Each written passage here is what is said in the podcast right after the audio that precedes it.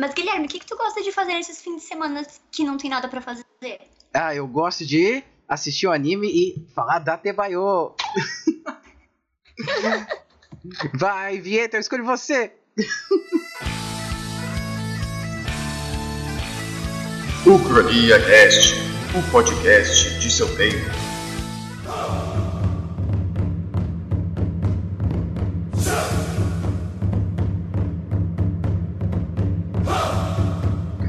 Certo, jovem, antes da gente adentrar ao podcast em si, ao episódio, uh, aqui vai os recadinhos, certo? Assine nosso feed de notícias, porque através do agregador de conteúdo, que é o feed, você já vai poder receber as notificações de episódios novos assim que eles forem lançados. Então é o feeds.feedburner.com croniacast, certo? Se você é usuário de Android, é só procurar podcast lá na, na Google Store, você já pode estar tá baixando qualquer tipo de agregador de podcast e procurar o nosso lá nos agregadores. Se você usar usuário de iOS, né, você tem aí um iPhone, você pode então assinar o nosso podcast pelo iTunes ou pelo próprio aplicativo Podcast, que é nativo do iOS. Procura lá que também é bem fácil de achar. Uh, quer mandar uma sugestão aqui pra gente, né, pro, pro podcast do episódio de hoje ou para outros episódios? É ucroniacast.gmail.com Pode mandar um e-mail com qualquer sugestão, crítica, com, uh, com algum assunto que você queira comentar, pode, pode conversar com a gente. Curte ali a nossa página do Facebook, certo? O Facebook tem, tá restringindo um pouco o, o alcance das postagens, então segue também no Instagram, que no Instagram a gente posta bastante coisa, tem resenha, tem resenha de quadrinhos, tem resenha de tudo quanto é coisa, vai ter mais resenhas no futuro. E a gente sempre posta um pouco aí do conteúdo do CraniaCast com uma antecedência antes dos episódios saírem. A gente posta uma foto, dá umas dicas aí do nosso do assunto do próximo episódio e tudo mais. Segue também no Twitter e no Google+, no Google+. Plus. Tudo bem?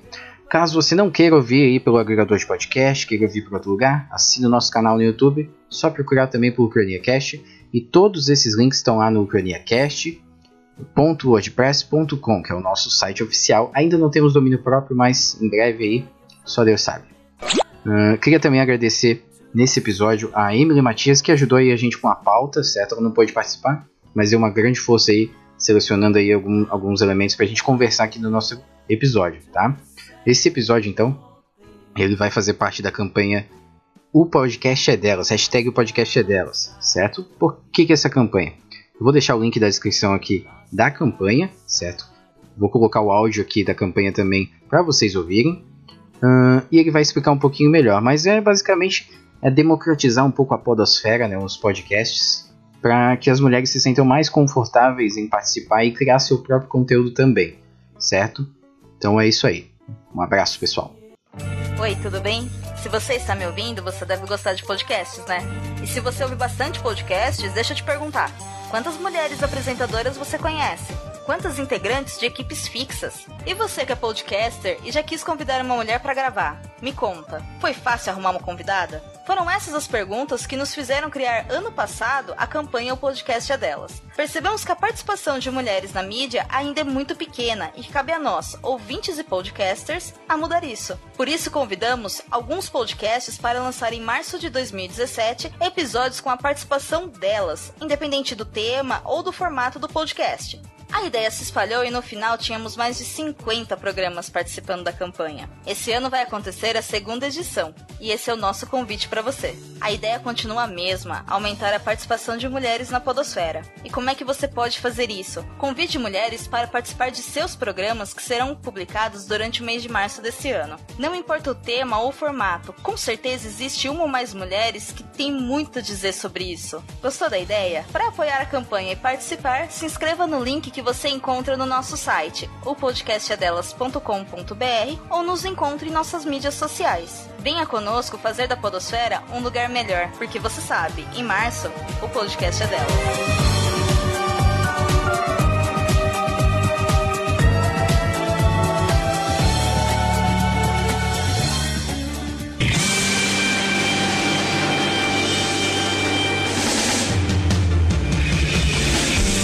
meu jeito de viver. Quem fala é Guilherme Silva, o historiador de quadrinhos, e hoje temos uma convidada. Quem é? Quem é? Se, se apresenta aí pro pessoal. É! Então, eu vou me apresentar como Mai porque o nome é muito comprido. E... Mai-chan, né? Mai-chan. Mai-chan, meu. Eu, eu, eu vou. Eu vou. Vou deixar quieto, Guilherme. Vou deixar quieto, porque eu não posso dar um peteleco pessoalmente. É, eu, na verdade, comecei a ver anime, ler mangá e tal lá por 2009, por influência de uma amiga minha do ensino médio. Vocês vê, sabe, no ensino médio a maioria da galera que vai, ah, vamos pras festas, ah, bora. Party! E eu comecei a ler Vampire Night e comecei a ter crush em nome de desenho animado. Então foi o início da minha derrocada.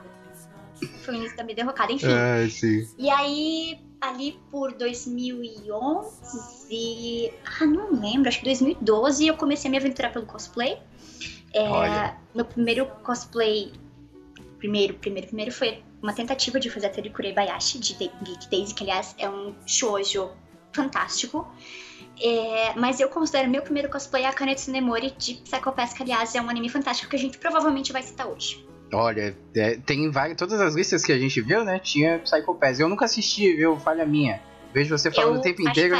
Principalmente porque eu sei que tu gosta de distopia. Olha, é, é uma distopia? Ai, é uma distopia, é. Tem gente que faz muita relação com Minority Report, pela, questão, pela, pela, pela questão de Exatamente, pela questão futurista e tal. Nossa. E por tu é, prevenires o crime ao prender o possível criminoso antes que ele cometa o crime. Nossa, eu adoro Minority Report, eu tenho muita falta de um, então, uma continuação. E aí tem a arte da Akira Amano, ou do Akira Amano, que eu não sei se. Acho que é a Akira Amano mesmo. Que é a, o mangaka de Katekyo, uh, Katekyo Hitman Reborn. Então muita gente vai achar familiar o traço. E tem toda uma questão de personagens femininas do caralho. Legal. Não, então tá, calma, calma. A gente vai mencionar então depois. Vou colocar na minha listinha pra assistir, vou dar prioridade. Mas por enquanto, calma lá.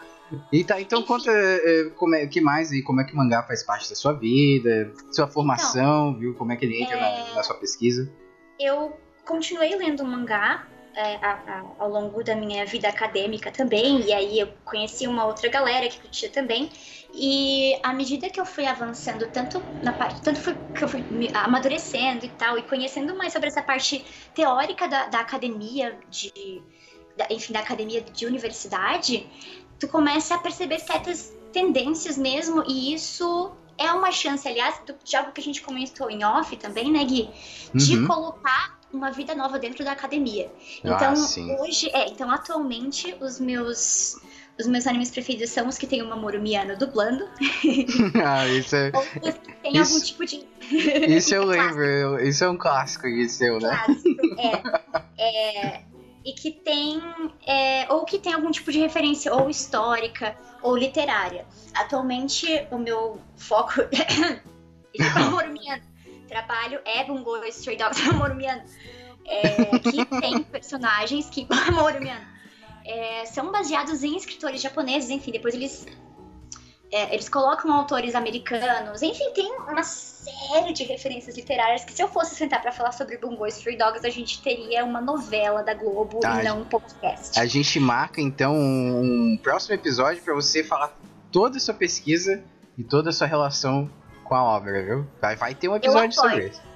Eu apoio. Eu Fechou. Apoio. Olha, tá é... prometido.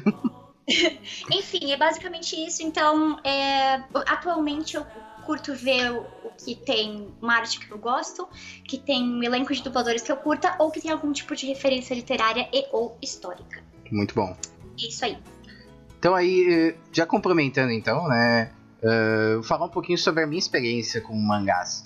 Na verdade, eu também tenho contato com mangás e animes desde muito tempo no ensino médio, mas aí acho que o, o primeiro mangá que eu li igual um maluco desgraçado foi Naruto, que eu li, sei lá, 600 capítulos em uma semana porque eu fiquei doido. Eu fiquei uma semana sem internet também, aí eu aproveitei pra ler. Mas foi o, o mangá que mais. Prioridade. Eu li, nossa, essa semana eu li, sei lá, uns 5 livros e li 600 capítulos de Naruto. Eu tava na praia, em vez de ir pra praia, não. Fiquei lendo mangá e lendo Praia? Que praia? O que é Olha. é praia? É de comer? Foi uma semana bastante não, praia, produtiva. Praia é aquilo que tem nos animes no arco de verão. Por favor.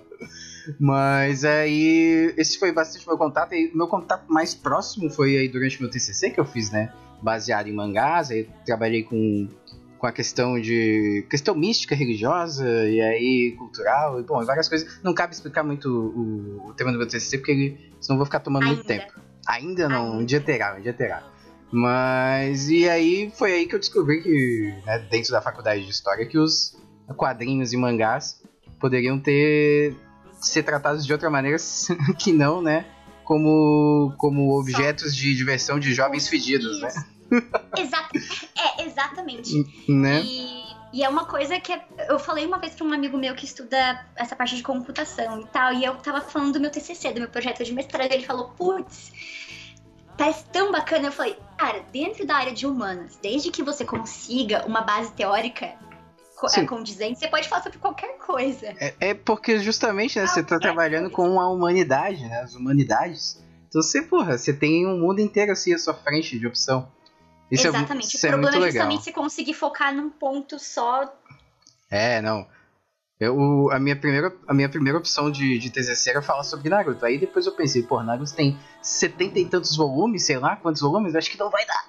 eu É, acho troquei. que o corpus ia ficar ligeiramente extenso. Aí eu troquei de, eu troquei de, de coleção de mangá e eu trabalhei com Mushishi, que inclusive tá em algumas listas de, de animes e mangás que não sexualizam ou hipersexualizam as mulheres, viu? Ah, então. É, esse é o ponto, né? Esse é o ponto. A, a palavra hiper aí, o, quer dizer, a- o, o complemento hiper Eles- é o que define basicamente o que a gente vai falar hoje, É, que é a ele- sexualização exagerada. Exatamente, né? Sexualizar não é um problema desde que você tenha o tato pra fazer isso de uma maneira contextualizada. Que as A pessoas. palavra mágica, a palavra-chave de hoje é bom senso. ah, nossa, fica aí, eu vou colocar no post, bom senso. Mas então, aí basicamente é isso aí. E hoje então a gente a nossa intenção aqui é falar um pouco sobre mangás que nós gostamos, mas que tratam dessa temática de hipersexualização, né? Que na verdade não o fazem, né? A gente vai conversar um pouco, né, sobre o que, que a gente entende como hipersexualizar, quais pontos são negativos aí no que, no que envolve tudo isso. E claro, a gente vai falar de bastante anime e mangá. Segura então, que o episódio está quase começando. この想いを消してしまうにはまだ人生長いでしょう やり残してることをやり直してみたいから Devido à campanha do mês de março aí sobre é, o podcast, né? O podcast é delas, essa campanha, da gente democratizar um pouco mais a mídia podcast, né, a podosfera, e atrair e deixar um, um ambiente mais confortável para o público feminino produzir conteúdo ou pelo menos participar aqui do- das conversas. Então, devido a essa campanha, a gente resolveu tratar sobre um assunto bastante delicado, né? Que é a hipersexualização de personagens femininos, né? Dentro do mundo dos animes e mangás, né? Então a gente vai tentar fazer uma seleção aqui bastante pessoal, né? Bastante de acordo com as nossas experi- experiências sobre quais personagens nós consideramos representações positivas, né? Em diversos aspectos, né? é, de- em, em relação ao público feminino, né? Basicamente isso aí, né, Mai? O que, que você acha? É isso aí. Não, é, é isso mesmo. E o bacana é que tu vês que é possível tu criares um personagem é, multidimensional, que não se baseia numa só numa só característica, enfim, Exato. e que não precisa de peitos enormes pra aparecer. Exato, né? Não, e, e exa- exatamente, né? Pensar como as personagens femininos podem ser tão né, multidimensionais quanto os personagens masculinos geralmente são, né? Que esse é um grande problema dos animes é que, que eles né, colocam a- os personagens femininos com papéis muito específicos, geralmente, e papéis que são degradantes, geralmente, né? Esse é o grande problema. Sim, sim. Que tu, é, esse é o ponto, né? Que tu tens, é, é, tu tens uma série de. É, é o que a gente chama de memória discursiva. Ó, comecei Olha aí, já. ó, comecei. aí, Ó, ó. é o que você chama de memória discursiva, de que determinados papéis, determinadas é, ações são consideradas femininas e, portanto, degradantes, e Uhum. outras são consideradas masculinas, de, ma- de, ah, de um imaginário masculino, uma imagem masculina, e que ah, representam força, enfim, características positivas, né? E aí, Uhum. justamente, é, quando tu colocas um personagem masculino fazendo esses papéis, entre aspas, femininos, tu já pensa, putz, isso aí não é homem de verdade. E é, e é basicamente o oposto quando tu coloca uma mulher num, num papel que seria masculino, tu estranha. É, é- é- é- tu acha estranho. Enfim, mas uma das coisas que tu falaste agora e que eu acho importante comentar é que a gente pode fazer essa análise de, de, de acordo com o público-alvo. Por Boa. exemplo, se tu pegares um. Assim. É, eu tava vendo esses dias até mesmo Fate. Fate Stay Night. Fate Stay Night tem uma das personagens principais, que é basicamente uma protagonista dentro do contexto do anime, que é a Artúria, que na teoria é uma. É, é, é, é o rei Arthur, enfim, das lendas, e com toda a parte do heroísmo, do cavaleirismo e do, do código de cavaleiro, enfim. Só que, sei lá, 70% do da história do desenho, ela tá amarrada numa posição de extrema vulnerabilidade, não só física, não só no sentido de, ah, ok, eles estão prestes a me matar ou me usar como sacrifício, enfim.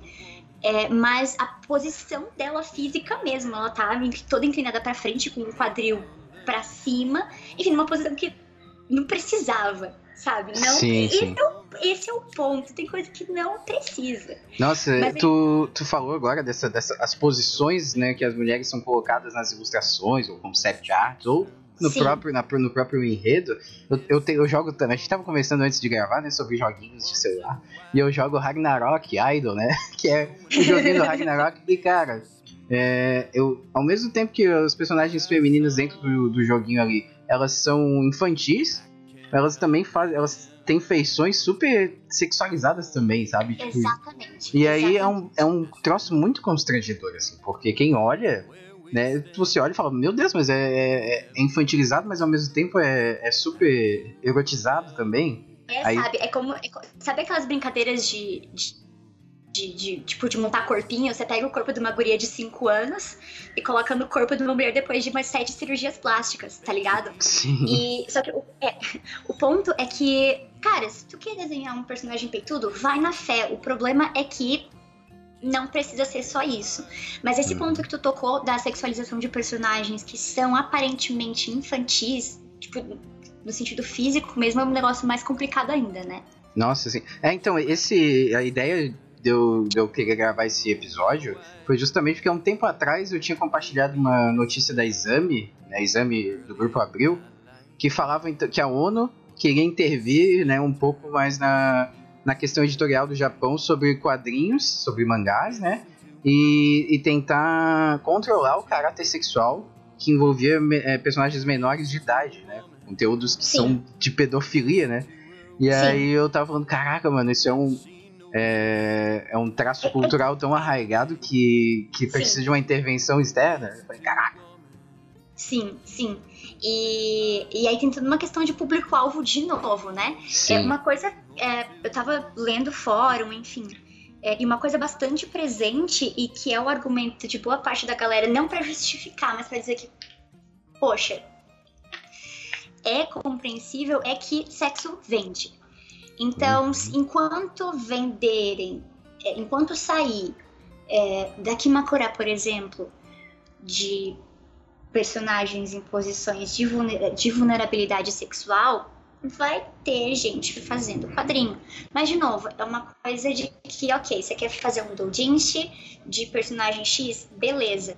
Só que é, é, a partir do momento em que tu atinge um público muito grande e que a, a tua obra, enfim, teu desenho animado, teu quadrinho, teu anime tá uh, ajudando a influenciar de certa forma a forma como tu vês um determinado tipo de personagem, aí você tem que parar e pensar. Exato. Você tem que ter um pouco dessa consciência, né, que você é um influenciador. Exatamente. Né, eu, né, a gente tem esse debate muito presente agora nos digital influencers, né? Se os youtubers eles têm a obrigação de ou só de expressarem a opinião deles, que, é o, que eles são pessoas comuns, às vezes eles só querem fazer algumas coisas, mas ao mesmo tempo eles têm a, a não obrigação, mas eles têm uma é eles têm muito poder nas mãos, assim. Cara, é, é um negócio que a gente estava conversando, é, que, que volta e meia volta a ser assunto de conversa e eu vou te contar que é entre os círculos mais diversos, que é o clássico bom senso. Né? Cara, Exatamente. Tem coisa que dá para você falar. Tem coisa que cabe você falar, tem coisa que você precisa dizer, ó, esse, esse tipo de assunto eu não indico pra de- de- determinado tipo de pessoa. Ó, Uhum. essa aqui é a minha opinião e eu vou expressá-la porque eu acredito que seja importante agora ou que seja relevante de certa forma. Tem coisas que tu podes publicar o quanto tu quiser e tem coisas que é melhor tu deixares dentro do teu âmbito pessoal, enfim. Porque pode, sem querer, influenciar ou, enfim, claro que a gente entra no mérito de ah, se eu jogar joguinho de arma eu vou querer sair por aí atirando, mas claro que não é bem assim. Mas a gente tem que ter noção de que tem coisa que a gente fala que vai causar um efeito borboleta. É, E que nem todos estão preparados pra receber a tua fala do jeito que você quer que ela seja recebida, né? Você tem, acho que Sim, você sim. tem que tomar esse É, cuidado. Eu não lembro qual foi o escritor que disse que a partir do momento em que você bota as coisas no papel e larga, aquilo ali não é mais seu. Ah, sabe, isso aí é um debate bastante constante com arte e discurso de um modo geral, né? Sim, sim. Então, é isso, e o, não é o fato de anime e mangá serem atualmente um tipo de mídia informal que faz com que eles não precisem, é, faz com que não seja preciso tu teres esse tipo de bom senso, esse tipo de consciência de que, ok, é, esse mangá é voltado para um público adulto que sabe que não são todas as mulheres que têm os peitos desse tamanho, que não é só chegar numa menina e dizer, oi, eu quero te comer, que ela vai se jogar nos seus braços Sim, sim. sabe? É, do mesmo jeito que eu tenho plena consciência de que não é todo cara marombado que vai ser igual o escândalo de feiticeiro, sabe? tipo, brother. Sim, Sim. não, tocou num Ah. ponto interessante também, né? Porque acho que a gente cabe, é, cabe a gente aqui dar uma separada nos contextos. Quando a gente fala de cultura pop ocidental, a cultura pop ela, ela não tem muito, ela não é muito sectária em relação à, à idade, né? Ela, ela é meio, ela abarca um público mais geral. Já no Japão, né? ah, as, ah, o material de cultura ali, né? Esse anime, mangá, ele tem várias seções, né? Então ele tem, Sim. tem anime, tem mangá para um público mais jovem, tem anime e mangá para um público mais velho. Ele, é- ele é um pouco Sim. melhor definido, né? Então acho que o cuidado ele É, se tem- torna ainda mais importante. Tem toda uma questão de nicho mesmo, apesar de que, claro, nada te impede de assistir Claro. é, um desenho que a princípio tem como público-alvo as meninas de 7 anos, por exemplo, que aí tem toda Uhum. aquela coisa de Magical Girl, enfim. É, é que eu dou aula para crianças japonesas, então é, eu tenho alunos que têm mochila do do Thomas, do desenho aqui, do desenho animado Thomas, que aliás me dava um meio desgraçado. Nossa. É, eu tenho alunos que têm. que já foram com camiseta do Yokai Watch, que eu já parei pra ver com meu primo, que é interessante. é, é interessante por quê? Por quê? Porque ele adapta a questão do ser sobrenatural japonês para um contexto que a criança vai entender. Sabe? Tem tipo. Tem um yokai que te faz querer fazer xixi Caraca, que doideira. todo tempo. Enfim, Falei E que, é, tem- que ela era a nossa representante dos otakus, ó. É esse tipo de coisa aí, eu não conheço nada, cara. Tu tá trazendo de Então, novo, cara. Tem inclusive agora um tipo de Transformers. Que bom, a gente sabe que dentro do. Pera, pera que fica melhor. Dentro do. ah, do contexto de animação japonesa, é muito comum o esquema de robô gigante. Ah, claro. Robô gigante, robô Partir da- gigante, robô gigante. Década de 80 explodiu esse, esse gênero. 70, 80. Não sei, eu não, eu não tava lá pra ver, Guilherme, não sou velha que nem você. Uh! Ai, meu Deus, velho. Então, é, e aí eu descobri por meio de um dos meus alunos de 4 anos que existe um anime chamado. Pera, é, eu vou, inclusive, pesquisar o nome, porque ele tem um nome completo. Meu Deus. E aí esse menino chegou pra mim e falou: Sensei, eu vou cantar pra você a música do Shinkalion. Ele cantou pra mim a abertura inteira. Inteira. O nome do desenho é, anotem se vocês quiserem, porque Olha. é uma espécie de Transformers. Eu Vou colocar na descrição. Eu vou colocar na descrição do post um linkzinho pra vocês assistirem, viu? Ó, então, o Guilherme vai cuidar disso aí, porque eu só. Eu, eu não, não manjo. Ele é que é hacker. o nome do desenho é o seguinte: Shinkansen Henke Robo Shinkalion. Meu Deus. E como que é esse desenho aí? Que é um Transformers do, do Japão aí, na loucura. É, é tipo um. Como é o nome do. do, do um Tokusatsu, Ah, só sim. desenho animado, tipo, sabe, super-herói, enfim. Uhum. E aí tem os trens bala, que viram robôs gigantes pra proteger o planeta Terra. Meu Deus, isso é muito Japão, assim, é muito uma adaptação ao Japão mesmo, né? É, então, e aí tem o personagem humano, que é o protagonista, pra ter aquela coisa da identificação, né? Sim. Tanto que eu, dei um origami de tsuru pra, pra esse meu aluno e eu perguntei pra ele: que nome você quer dar? Ele falou Hayato. Eu, hum, que nome interessante, né? Tipo, sei lá, Hayato. Eu fui descobrir que Hayato é o nome do protagonista do desenho. Ah, que legal. Enfim, pra, é, esse é basicamente isso, né? Você tem uma série de gêneros, uma série de categorias que, na teoria, tem um público-alvo definido.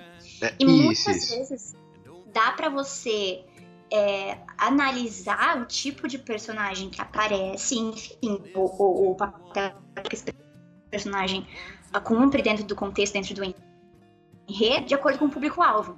E um exemplo que eu tenho visto muito, mesmo que eu não faça parte desse, desse fandom especificamente, que é o de Naruto, que é o de Boruto, que tem a filha do Sasuke com a Sakura, e que nas artes originais ela enfim, ela, ela tinha uma série de posicionamentos, ela, ela a, a- a parte de pose física mesmo, nas capas e tal, beleza, uma guria de 12 anos.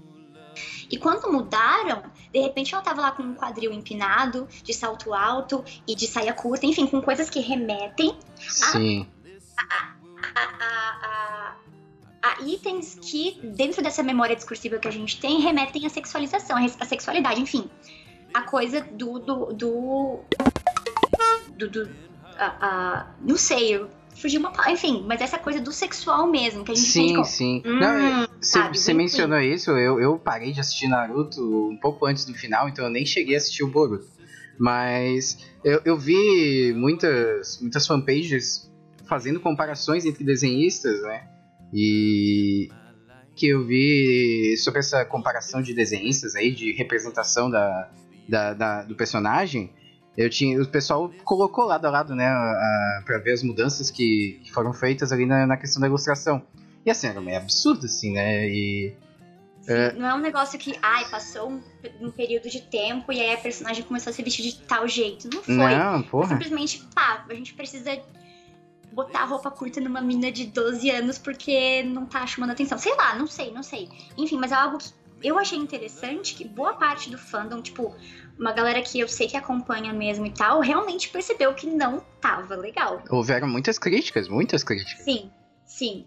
E isso é, é bacana da, da gente a, a perceber mesmo que é um movimento que tem que não é assim, ai, é só desenho, ah, isso aí não influencia, porque, cara, é, é, é, é um dos mangás mais lidos, não só dentro do Japão, mas, cara, mesmo quem não tem um conhecimento, mesmo quem não, não, não conhece, assim, ou que não, não, não é. curte esse tipo de coisa, tipo anime mangá, você fala Naruto, ô, porra, Naruto.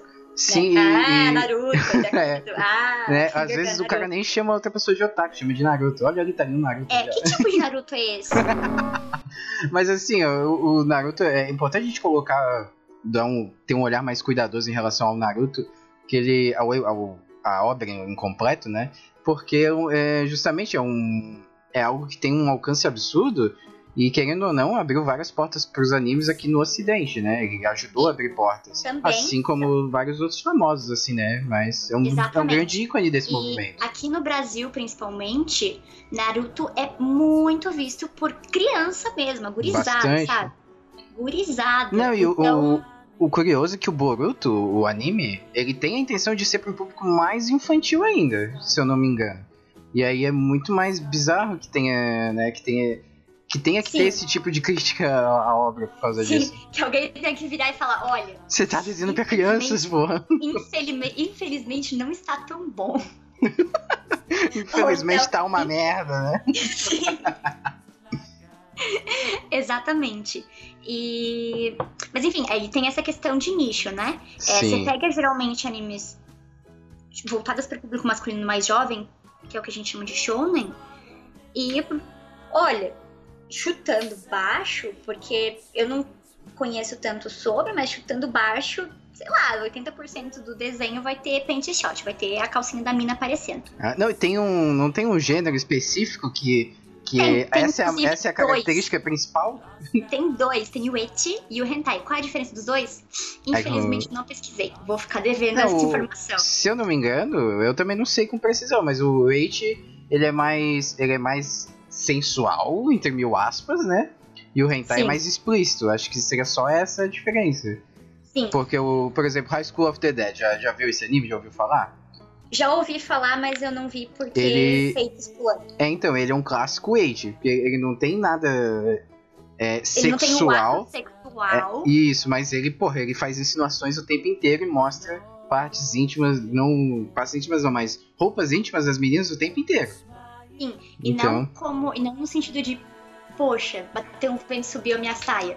Mas em situações em que, teoricamente, não era pra aparecer ali, né? não, às vezes até tem um vento, mas é um vento numa sala fechada onde todas as portas estão fechadas e não tem corrente de ar. Oh, como isso aconteceu? Aí aparece, tipo, making off, tem o cara ali com o ventilador, tá ligado? Debaixo da saia da Porra, secador. mas então, esse é um negócio assim que é, é totalmente desnecessário. A gente vê que é um, é um. É o tipo de fanservice que é, que é negativo, que é ruim. Né? Quando a gente fala Sim. fanservice, tem um fanservice legal, que é, sei lá, mostrar o escudo do Capitão América ali quebrado. E o outro Então. fanservice que é você agradar um bando de jovens punheteiros que não, tão nem, não tem nem noção da construção feminina ali Esse- de personagem. É, esse é o ponto. A partir do momento que tu consegue dif- diferenciar, que era o que a gente tava falando antes, né?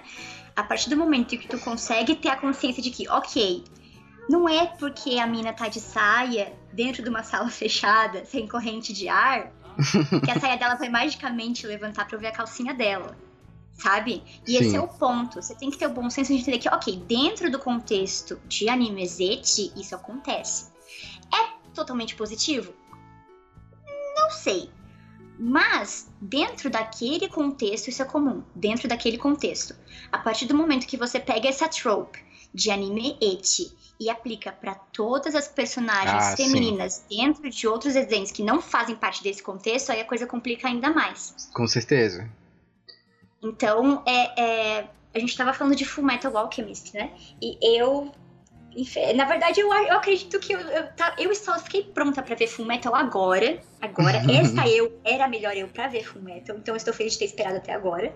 Ah, Mas uma coisa que eu achei fantástica, de modo extremamente positivo, é que a Winry, que é uma das personagens femininas que aparecem com mais destaque dentro do, do, do enredo, enfim, eu vi só o Brotherhood por enquanto, mas eu passei todos os episódios, ela só anda de saia. Sei lá, acho que 70% do desenho ela tá de saia. Eu fiquei esperando por um pente shot que não veio. Quando terminou e não teve pente shot, eu fiquei em lágrimas. Eu fiquei, gente, é uma mina jovem, que é Sim. representada como bonita, que é representada como interesse romântico do protagonista. E que não teve pente shot. E as cenas que aparecem dela com o top por baixo do, do macacão, em momento algum focaram nos peitos dela, tipo, olha, peitos. Por que, que ela tá aparecendo de top? Porque é mais confortável pra ela trabalhar, porque ela trabalha numa sala fechada que não tem corrente de ar. É contextualizado, né? Exatamente, exatamente. Então faz todo sentido que ela esteja com menos roupa naquele contexto, Sim. sabe? Enfim, tem, tem vários outros pontos positivos que eu acredito que. é, e mesmo em relação aos personagens masculinos de, de Full Metal, e o único ponto que eu fiquei meio assim é o fato da Lust, da luxúria, ser representada como uma mulher voluptuosa. Uhum. Que aí tu evoca realmente a questão de ah, da, da voluptuosidade, da sensualidade como sendo intrínseca da mulher que tem peitão, não sei o quê. Mas é, mesmo assim, mesmo assim, a, o foco que é dado às características corporais dela são totalmente conte- contextualizadas porque ela representa esse tipo de sensação, ela representa, ela representa esse tipo de sentimento. Sim, e não sei, não sei tu, eu já vi faz muito tempo Full Metal, mas eu lembro muito mais dela como alguém vilanesca do que como alguém Sim. sensual. Exatamente. Não Isso é? é? outra coisa que a gente estava conversando antes de começar a gravação também. Que não tem problema você ter uma mulher peituda, mesmo a General Armstrong. Ah, É, sim. Enfim, não tem problema a mulher ser gostosa de modo algum, gente. Sério, tipo. A, a representatividade inclui a mulher gostosa, inclui a mulher com peito, inclui a mulher com bunda grande, enfim. Mas a luxúria de Full Metal não se resume aos peitos dela. Ela é, A multidimensional, como a gente mencionou, né? Exatamente. A luxúria dela vai além da luxúria sexual. É uma luxúria de, de paixão mesmo, de, de, de vontade de experimentar basicamente tudo. E um do, Sim. óbvio que uma dessas inclui a parte sexual também, mas só o fato de. Do mesmo modo como a inveja, não era só a inveja. A, a, a- é, que a ganância também. A, a ganância não era só uma ganância a- a- material. Sabe, a gana- o ganância queria tudo, inclusive Sim. o corpo do Lin, mas o corpo do Lin é um negócio que até eu quereria também. Mas isso a gente deixa meio que de lado. É, mas é, é uma coisa que vai, que é interessante até da questão de, das várias interpretações dos sete pecados capitais, enfim, mas isso dá pra. Isso é pra outro. Ou se é pra outro episódio. Sim, sim. Então, ó, calma aí, Mai, Mai-chan, segura um pouco esse teu desu. Vamos encerrar esse primeiro bloco aqui. E aí no próximo bloco, a gente vai então pegar. é, A gente selecionou algu- algumas, várias personagens que a gente considera que não são sexualizadas dessa maneira negativa que a gente mencionou, que a gente tentou construir um pouco nesse primeiro bloco. E aí a gente vai tentar destrinchar um pouco aí essa seleção toda.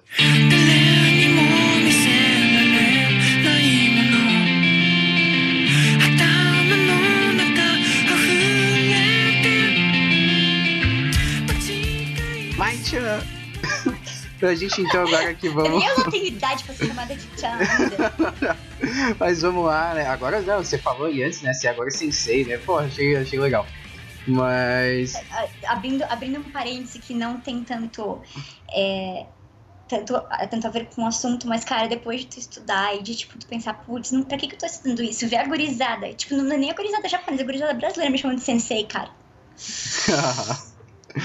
Mas dá, É. dá, dá um- uma renovação Pra de você- espírito aí, Pra né? você que tá tentando. Que, pra você que tá pensando, repensando a carreira de professor, cara. Olha aí, ó. Olha, eu vou te contar, é complicado, é complicado. E aí a gente teve agora aqui em São Paulo a, o conflito entre professores e polícia na Câmara durante uma votação, e aí você pensa, putz, Ah, sim. cara. Mas assim, ó, se você conseguir focar, mesmo que só às vezes, nesse contexto mais, mais particular mesmo, e eu dou aula pra criança, né? Mas enfim, a criança, adolescente, adulto mesmo, de você conseguir falar com aquela pessoa e você perceber que você tá colocando um adubo naquela semente, de você perceber o crescimento, é, eu me emociono de verdade, porque, cara, não tem, não tem, não tem igual. Não Ó. tem igual. Isso, é, um- isso é um recado muito bacana, porque a- né, eu tam- também sou professor e a gente fez um podcast sobre docência, reclamando, tocando pau no que devia tocar, e também, né, tentando aí trazer um ar de esperança para os futuros professores ou quem. ou o pessoal que já tá dando aula. Então, ouçam o podcast aí sobre docência. E. Bom, Mai, vamos lá então. Antes da gente começar, né, ah, vamos pensar então no que que, que que a gente pode definir aqui como é, hipersexualizar ou até mesmo é, sexualizar e hipersexualizar, né? Que tem uma, uma diferença sutil, mas muito importante, né? Entre os dois termos, né? Uma pesquisa rápida no Google, Ó, na verdade não tão rápida porque tem muitos artigos e não tem o conceito. ah, É... Vamos ver pensem o que a gente acha por sexualização. ó, eu coloco, colocar conceito, coloca conceito antes, ó. Conceito sexualizar, eu achei aqui, ó. Transitivo, direto e pronominal. Dar ou adquirir caráter ou aspecto sexual, conteúdo ou conotação sexual ou erótica. Ou seja, né, sexualizar é você embutir uma, um conteúdo, uma conotação sexual ou erótica. A gente consegue colocar dessa maneira. Sim, e isso pode acontecer para qualquer tipo de personagem, inclusive existem, existem aí traços de conversas na internet sobre o nosso amigo Kovu, que é o leão do Rei Leão 2, né? Mas Ah, isso eu não tenho nada a declarar. Assim, aí, aí já hipersexualizar já não tem um conceito né, num dicionário mais comum. Mas aí a gente, pelo separando aí a- o prefixo hiper e, e sexualizar, a gente já pode ter uma ideia de que hipersexualizar é sexualizar além da conta, né? Ou uma Com exagero. Com exagero. Exato, né? Em uma proporção desmedida. Né? E aí, Sim. aí a gente já entra então no debate né, sobre sexualizar personagens né, em quaisquer mídia, mídias, elas não é um problema. Desde que você Sim. faça isso de uma maneira contextualizada. Porque se não fizer Exatamente. contextualizado, você tá hipersexualizando. Porque você tá. Ó, aí de novo, ó. Palavra mágica é É bom, senso. aí, ó. senso. Exatamente, ó. Mas Né? E o grande problema que a gente vê nos animes e mangás, né, Mai? É, Sim. na verdade, é, é uma sexualização desmedida, descontextualizada, de- principalmente para agradar determinado público ou para para se fazer valer né, de uma ideia pré-construída de como de qual é o papel feminino quando se trata dessas Exatamente. questões sexuais, né? É, e não como forma ah, de desconstruir ou de debate, nem Uhum. como forma de paródia, inclusive, É, mas como, é, como ah, uma forma, como uma maneira garantida de conseguir que aquele material seja vendido, Exato. porque você sabe que tem um público, um público cativo. Então você sabe Exatamente. que vai vender a torta e a direito porque vai ter gente comprando justamente porque essa, essa ideia pré-concebida já tá enraizada mesmo, né? Uhum. Aí a gente pode então agora fazer uma, uma seleção de alguns personagens que a gente considera, né, não necessariamente sexualizados, mas que não são hipersexualizados. Né? Exatamente. Que, que tem um papel positivo, que tem um papel bacana, contextualizado dentro do enredo, né? Sim, ou seja, que é um personagem multidimensional e não só baseado naquela construção né, de, sexual, de sexualização, sabe? Exatamente. Então, Pode é, começar. eu vou começar com um- uns personagens que eu selecionei e vou fazer o seguinte: eu falo um, você fala um e a gente vai conversando, pode ser? Beleza, eu vou anotando as minhas ideias aqui porque, é, né? Ah, outra coisa que eu acho interessante a gente comentar, Gui, antes Manda de bala. partir pra lista de personagens, é que justamente dentro dessa parte de público-alvo, você tem animes e mangás que tem personagens femininas, sim, que não são sexualizadas, mas que estão em número infinitamente menor ao número de personagens masculinos. Sim. Até que ponto isso é interessante ou influencia no contexto, talvez seja assunto para uma outra conversa, né? Uhum. Mas esse, acho, esse eu acredito que seja um ponto interessante. É, eu tenho lido muita coisa a respeito da representação feminina de modo geral em filmes, ah, em filmes americanos mesmo, né? Por exemplo, em filmes de Hollywood e tal, que você tem personagens femininas que não tem fala, sabe? Ela aparece lá, pum, tá apareceu bonita na tela, Ah. acabou. Isso aí, isso aí é, é um, um tema interessante, mas pra gente tratar em um próximo episódio, que eu tenho a intenção, e mais já tá convidada, né, da gente fazer a seleção de, desse mesmo, né, desse mesmo tipo de personagens, mas aí pra abrir mais aí a, o, a- o leque de opções, né, Sim. pro mercado ocidental também. Que aí eu acho que daí vai ser até um pouco mais fácil, né, a gente vai escapar desse caldeirão cultural que gira em torno dessa hi- hipersexualização do papel Sim, do, feminino. mer é, do mercado, do mercado ah, cativo, né? Isso. Que daí a gente pode falar dos mercados ocidentais, ali, principalmente agora com, com os super-heróis, né? Com esse, esses super-heróis de quadrinhos. A gente pode tentar aí né, fazer esse mesmo. esse mesmo. esse mesmo formato de podcast para pegar essa galera. E aí o- uma coisa que é interessante mencionar é o teste de Bechdel. Acho que é assim que pronuncia. É, eu acho Que- que é. Que é pra verificar, mas é justamente pra verificar se o personagem feminino ele tem uma autonomia dentro da história ou se ele tá é, se ele tá atrelado a outros personagens masculinos e serve apenas de ferramenta de construção de personagem pros outros, pros outros personagens masculinos, né? E não pra ela mesma. Sim, Eu acho exatamente. que daí cabia até a Exatamente. gente trabalhar isso aí no, melhor num outro momento, mas já fica aqui o spoiler. certo? Mas aí então, vamos lá, vamos lá. Eu, eu comecei Bora aqui. A, a, a primeira personagem da minha lista é a Motoko Kusanagi, né? Do Ghost in the Shell. Eu acho que é um personagem bastante. que veio à tona agora, depois do filme e tal. Aí tinha umas reclamações aí sobre o whitewash e tal, mas isso não vem ao caso. Mas ela é um personagem feminino, ela é um, um ciborgue, eu acho que dá pra colocar né, nessa categoria. e ela, ela é extremamente multidimensional, né? Ela. eu não- assisti toda, né? Toda. Toda a saga do Ghost in the Shell. No mangá, ela tem um, um- o papel feminino ali ele não é tão, tão bacana, mas nos filmes, nas animações, eu acho que foi feito em outro período, aí eu acho que se tomou outro, outro caminho ali de. De outro, outro caminho criativo, De né? roteiro mesmo, né? Isso, exatamente. E aí a Motoko Kusanagi eu acho um personagem muito profundo, assim, muito profundo, porque, primeiro, ela tá num contexto cyberpunk, né? A gente já mencionou a Ghost in the Shell no, no nosso episódio de cyberpunk, vou deixar tudo aqui na, na descrição. Mas né, o universo cyberpunk ele é muito, ele tem, ele traz uma questão sexual também, né? Questão de drogas, questão sexual, né? Escapes da Uhum. realidade, né? Sim. E é envo- envolto em alguns elementos. E, Talvez mas, até se encaixe no contexto de distopia, né? Exato, exato. Uma, uma distopia tenebrosa. Mas assim, a, mas o interessante é que a, a Motoko Kusanagi, ela não cai, ela não, não, não é que ela não cai nesse, nessas questões, mas ela não é envolta totalmente nessas questões, unicamente, né? E, uhum. quando, e quando acontece isso, pelo menos em alguns trechos do mangá, é, isso é contextualizado no período distópico. Né? Por exemplo, tem uma, uma cena do, do mangá que ela serve como garota de programa. Mas uhum. o, o, o, como ela faz isso é muito louco, porque ela faz isso por meio de realidade virtual.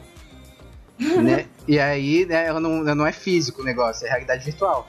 E aí ela tem habilidades lá de, de, de, de, manipular a Matrix e tal, por isso ela faz dela uma, uma fornecedora de prazer boa ali na, na, na questão.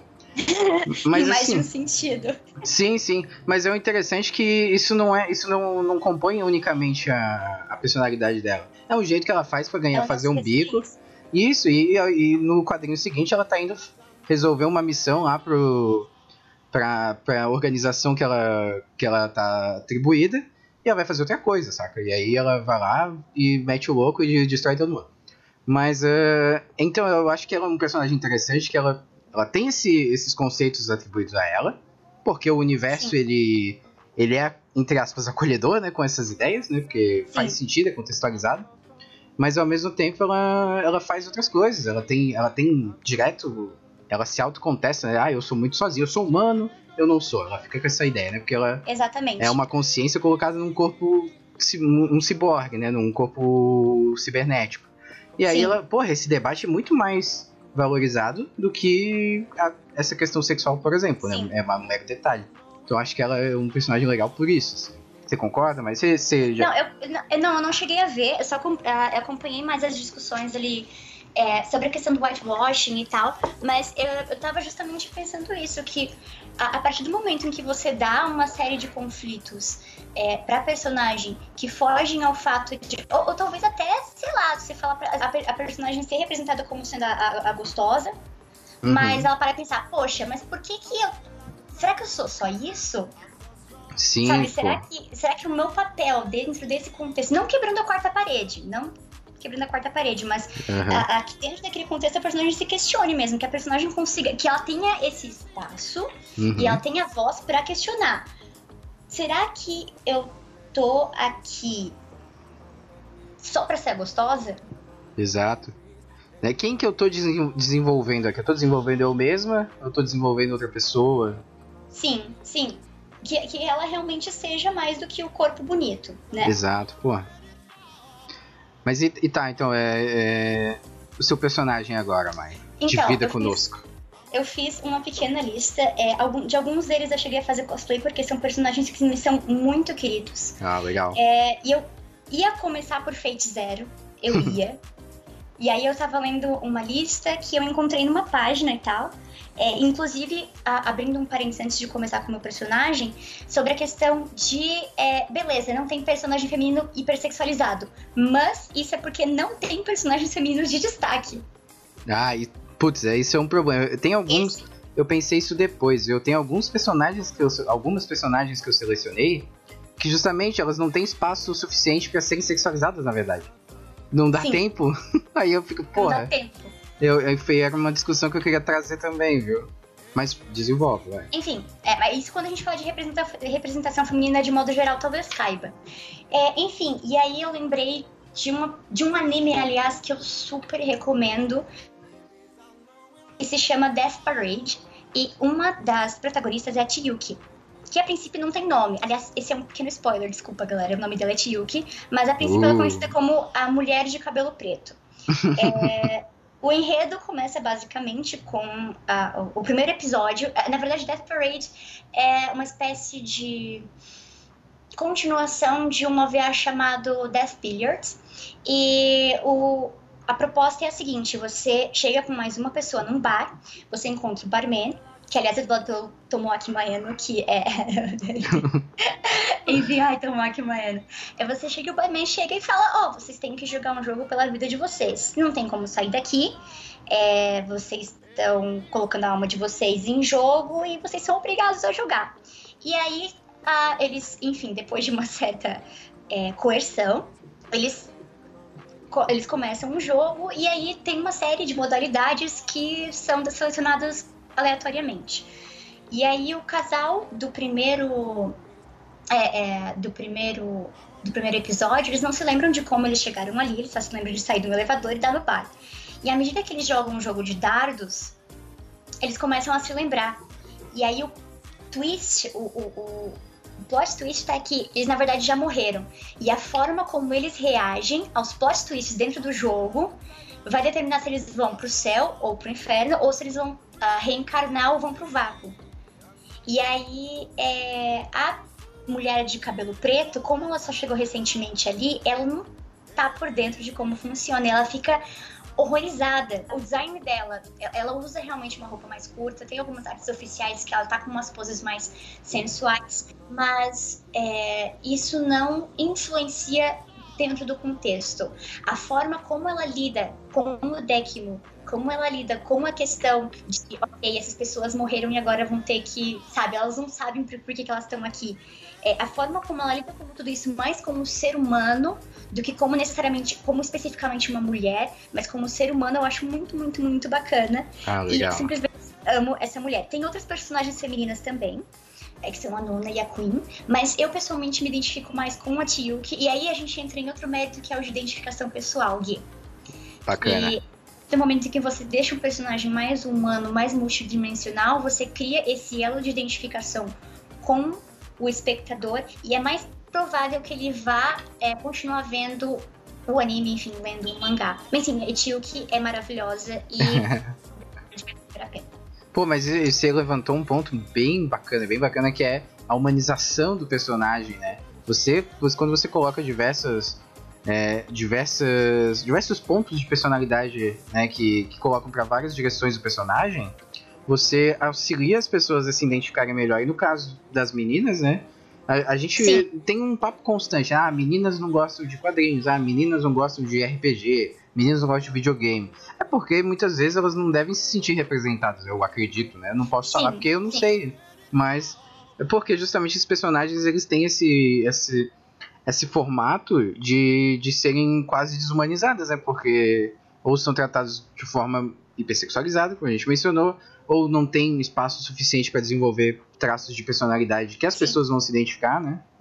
É, eu tava lendo um post muito interessante, aliás, que apesar de, mais uma vez, eu, eu só acompanho as coisas do, do, do backstage. É, sobre League of Legends, da Miss Fortune. Ah, você me passou esse texto. É, é, e como é, ela tem uma história super bacana que envolve a questão de vingança. Claro que tem uma série de tropes, assim, uma série de, entre aspas, clichês é, de, da, da parte de contação de história, mas ela tem uma série de coisas muito bacanas sendo trabalhada na backstory dela. Mas a arte oficial dela só mostra em poses estranhas que, de alguma forma, mostram os peitos e a bunda avantajadas ao mesmo tempo. Puta aí- merda. que complicado isso. E aí você deixa de levar em conta. É, é, de novo, não tem problema. Você tem problema ser gostosa? Não tem. Óbvio que não. Óbvio que não. É uma forma de representatividade, mas o problema começa quando você não deixa é, em. é, não deixa à mostra essa, esse, esse outro lado da personagem. Que ela não é Uhum. só a personagem gostosa pra fanservice. Ela é a mina que teve. que recriou as armas do pai dela, se não me engano, de acordo com o texto, pra sair em busca de vingança, sabe? Meu nome é Miss Fortune, você matou meu pai, prepare-se para morrer. ah, referências. Referências. É, enfim. E, e é bacana quando você tem também um fandom que consegue perceber esse tipo de falha, sabe? Que é uma coisa que a gente conversou antes também, né? Quando Uhum. você tem essa questão da consciência mesmo, de que, ok, você pode curtir lá o High School of the Dead com os peitos e bundas pululantes, as panty shots mágicas, mas sabendo que aquilo ali não tá muito condizente com o que seria o ideal. Sim, sim, que é um entretenimento exagerado, assim, sabe? Sim, sim. É, que é um negócio, mais uma vez, a palavra mágica é bom senso, que Olha. falta uma galera. Né? Exatamente. Mas. Mas enfim, sua personagem agora, sua vez. Ah, sua é. vez! Então, duelo. ah, nossa, meu Deus. que horror. Mas eu separei uma aqui, ó, que, que é a Naomi Missora. Mas assim, tem um problema, aquele problema que a gente mencionou, de que ela é um personagem tão secundário, de que acho que não teve nem tempo de sexualizar em algum momento. Né, que é, ela se... O pessoal não deve conhecer pelo nome, mas ela é a esposa do Rei, Rei, Rei Pember, do Death Note. Né, que é, é a única pessoa que chegou em muito tempo ali de, de anime, né? Até, sei lá, até metade ou mais da metade do, do anime inteiro. Foi a única pessoa que chegou muito perto de descobrir quem, quem era o Kira. E ah, eu sei quem você é. Lembra? Ela começou a investigar depois. É, é, é. Mas você vê que, né, ela não é a Naomi. Ela é, é a esposa do Ray Temple. Esse é o, esse é o problema. Ela, ela aparece na história por causa do outro rapaz. Né? E ela quer vingança e tal, ok, beleza. Ela pode querer vingança, mas assim, ela não, ela não tem um, um arco dela né? Ela não, ela não consegue ela não, ser desenvolvida. Ela não vai além de ser a, né? a viúva do Ray Pember. Sim, ela é ela super foda, ser, Ela deixa sabe? de ser a esposa do Ray Pember pra ser a viúva do Ray Pember. É, é, ela poderia talvez, por exemplo, adentrar ao, ao conjunto de, de investigadores que, que o pai do, do Wright vai também. É, podia ser podia legal pra caralho. nela mesma, ela podia enlouquecer, Sim. ela podia ficar chateada e tipo, foda-se, eu vou largar dessa vida. Sei lá, mano, podia acontecer uma série de coisas que, além de né? ela ser. Ela podia continuar sendo a viúva do Ray Pember. Claro, mas ela podia ser algo além da viúva do Ray Pember. Uh, e isso entra num conceito. Uh, num conceito de personagem que é interessante. Que é as mulheres em congeladores que é o é, Woman in Refrigerators, que é, que é quando o personagem feminino ele só serve pra, uh, pra desenvolver a, a, a, personalidade do, do homem, do personagem homem, é. Porque isso vem de, um, de uma história do Lanterna Verde, que a namorada dele foi encontrada no congelador, né, no refrigerador, e aí ele foi em busca de vingança e tal. Eu não, lembro, não sei muito exatamente como é a história, mas o conceito surgiu aí né, que mataram a, a namorada, a esposa dele, só porque ele tem um arco de história específico, sabe?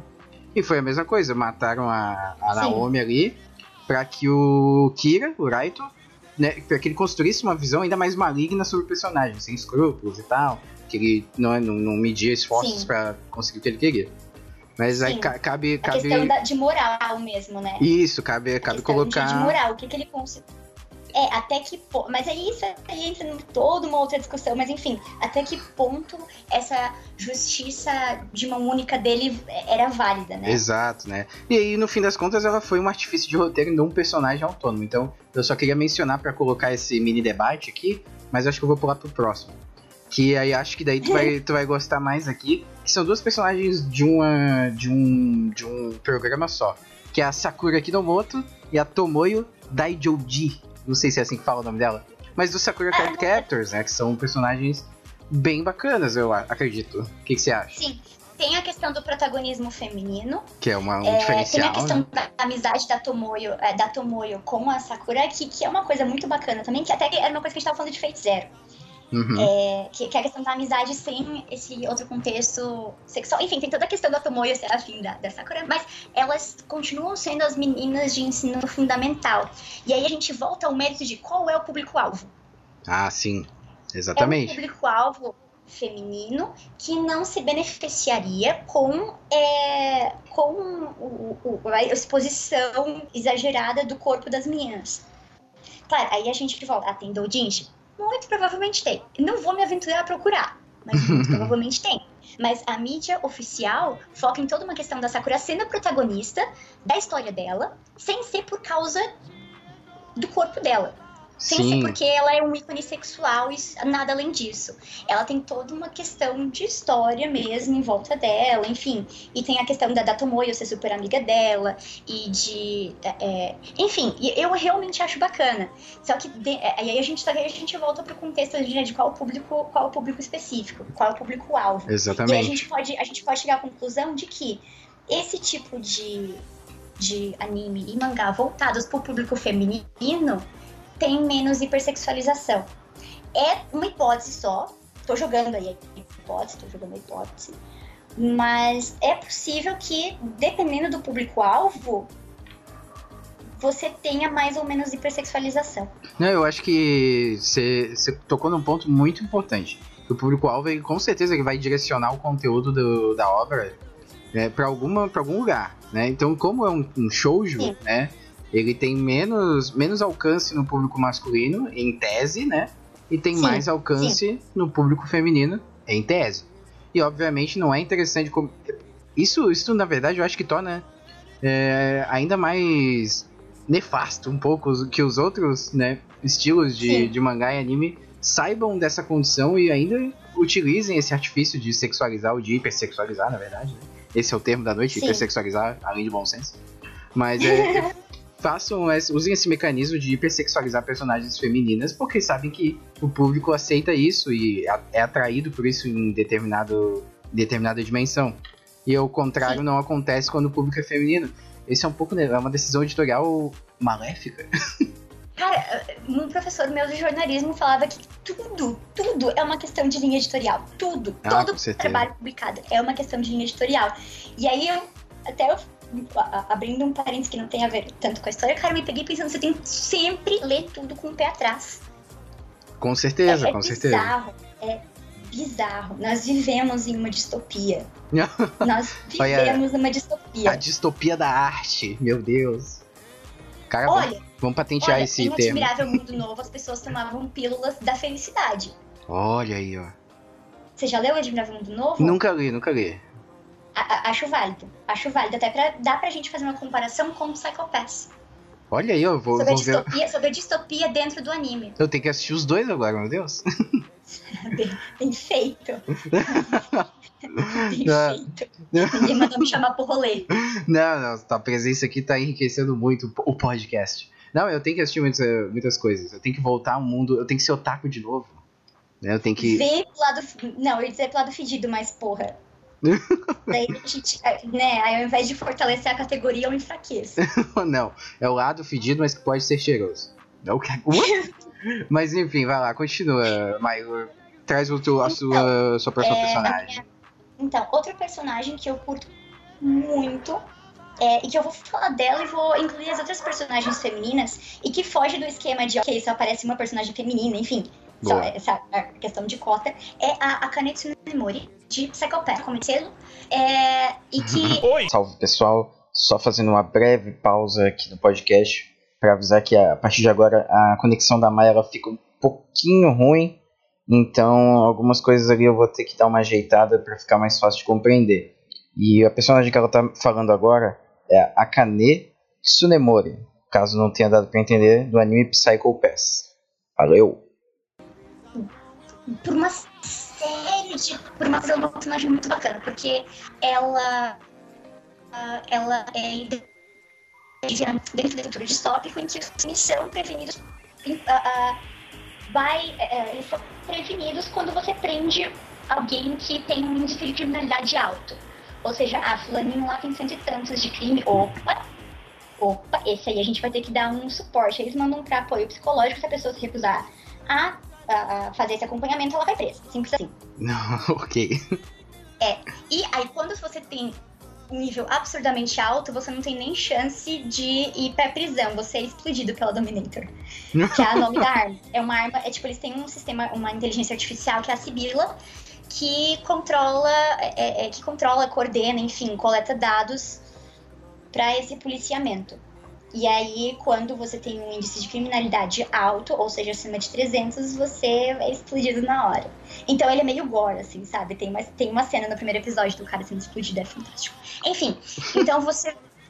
É, primeiramente, ela é uma mulher, uma mulher jovem e uma mulher que não se. Ela não se destaca pelo físico dela no sentido de que ela não é fortuna, ela não é. É, é, é aquela coisa, sabe, da, da, da da mulher masculinizada, de certa forma. E ela se destaca porque ela era inteligentíssima na, na, na, academia de polícia e entre todas as opções que ela tinha dentro da escola, que é um negócio meio direcionado já, ela escolheu ser inspetora, que é um trabalho que a, a, exige muito psicologicamente. Então, além de ser muito inteligente, ela é muito estável psicologicamente. E ela começa a trabalhar e aí cada, cada inspetor tem como tem para acompanhar o, os, é, é uma espécie de investigador, mas eles são. Eles estão meio que numa condicional, porque eles foram presos por terem esse, esse coeficiente criminal muito alto. Ah, sim. Pra não terem que ficar presos, eles topam essa vida de, de ajudar a caçar criminosos. Ou São seja, consultores? É isso? consultores, mas uma das expressões que eles usam dentro do anime pra, pra falar deles, são, é- eles são chamadas de cães de caça. Ah, Porque se, sim. se ele, se, se- se ele for colocado numa condição. ah, numa.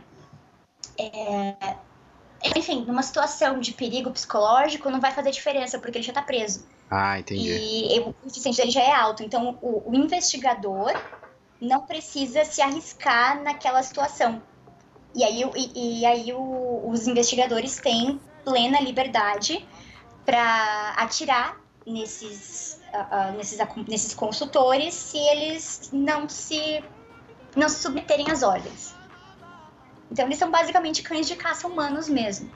E aí entra em, entra em- a- Kane começa a desenvolver uma relação muito mais próxima com esses, co- com esses consultores, que é algo que o chefe dela ele desaprova na hora. Você não tem que. Isso aí é a escória da humanidade. Sabe? E aí entra em questão todo esse conceito de humanidade, de sistema prisional, enfim, todo um esquema. Mas o que, me- o que eu gosto na Akane é que ela. Ela é uma personagem muito mais complexa que vai além da crush dela pelo Shinya Kogami, que to- confessemos todos, todos temos uma crush pelo Shinya Kogami. Que homem, que homem. Mas mesmo ele, que tem é, é, uma certa estereotipização do que é bonito pro homem, ele vai além disso. Então é uma coisa que eu acho muito bacana em Psychopass. E aí a gente tem mais duas personagens de destaque em Psychopass, que são a Shion Karanomori, que é assistente de... Assistente não, ela é quem coordena a parte de TI, e a Yayoi Kunizuka, que é uma das consultoras. A, a Yayoi ela é muito mais séria, ela é muito mais... é, muito mais na dela, e, e a Xion basicamente dá em cima de todo mundo. A Xion, ela, é- ela é, é a loira, é a loira gostosa. É a loira gostosa, ela tem uma voz assim maravilhosa. Ela, ela usa roupa decotada, ela passa cantada na Kane, ela passa cantada no Shinya, ela passa cantada no Gino, o Gino era feio pra ela. É, ela passa cantada na Yayoi. Inclusive, inclusive tem uma cena fantástica em que a Yayoi tá comendo um ramen apimentado e eles estão vendo, acho que, fotos de corpos, enfim. e aí a, a Kane fala, nossa, Kunizuka-san, você né, tem estômago forte. Aí a Xion dá uma risadinha e fala, hum, é que a Yayoi gosta de coisas muito mais apimentadas. A Yayoi só, tipo, comendo lamen, sabe? Não vou ficar na minha. Então, e aí mais pra frente, se vocês me permitem um spoiler, oh, meu Deus. é afirmado por meio de imagens que as duas têm um relacionamento estável. Ou seja, o fato de elas terem, o fato de elas terem, terem um relacionamento estável não influencia no papel delas na história. Ou seja, não se resume ao fato de, ok, a Yayoi e a Xion se comem e é, a- acaba aí. Porque a Xion é uma profissional fantástica, ela entende horrores do que ela faz, ela sabe o que ela tá fazendo, e a Yayoi é sabe totalmente o que ela tá fazendo, a Akane sabe o que ela tá fazendo, e além de serem personagens femininas, elas têm as suas peculiaridades que não se resume, ok, essas são as personagens femininas. A Yayoi é a Yayoi por causa de X razões, a Akane é a Akane por causa de X razões. Ou seja, você não tem só, sei lá, fulano, ciclano, beltrano e as mulheres. Você tem cada personagem de uma forma. E agora é a tua vez. Massa, massa. Vou fazer só uma, uma breve pausa e a Tá gente continua no próximo bloco.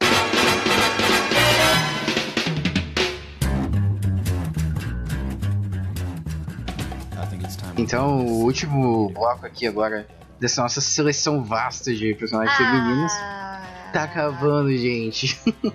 Mas o papo vai, tá, vai, vai ficar bem extenso esse aqui, então vocês vão ter bastante material para se divertirem. Certo? Então começa agora, então, Mai-chan, né, falando então, né, vamos começar essa reta final aí de personagens com uma personagem sua, vai lá. Então, na verdade, eu vou fazer o mesmo esquema, eu vou juntar pelo menos umas três personagens. Boa. É, porque é, eu agora eu, eu gostaria de, de reiterar uma coisa que eu ia falar no começo do. No começo aqui, que essa lista ela é bem pessoal, bem pessoal mesmo. São coisas Uhum. que a gente realmente curte, que a gente percebeu que seria bacana compartilhar. Exato, exatamente. É, então esses de agora, eu vou ser muito parcial, porque é, é, é aquele esquema de, de referência literária e tal, e ainda que tenha o problema de ter poucas personagens femininas com espaço, as personagens femininas que aparecem, elas têm influência e elas têm é, e elas têm um papel realmente no enredo, mesmo que esse papel, mesmo que essa importância não se reflita, por exemplo, no, no merchandising, nos goods do Sim. anime, você sabe contra dos caras, né?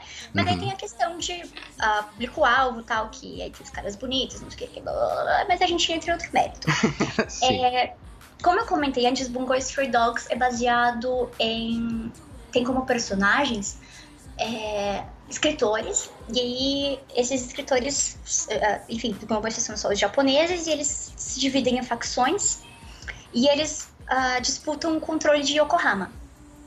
E cada um deles tem uma habilidade especial, um superpoder, entre aspas, cujo nome e, enfim, a, a- cujo o poder mesmo é baseado numa obra principal.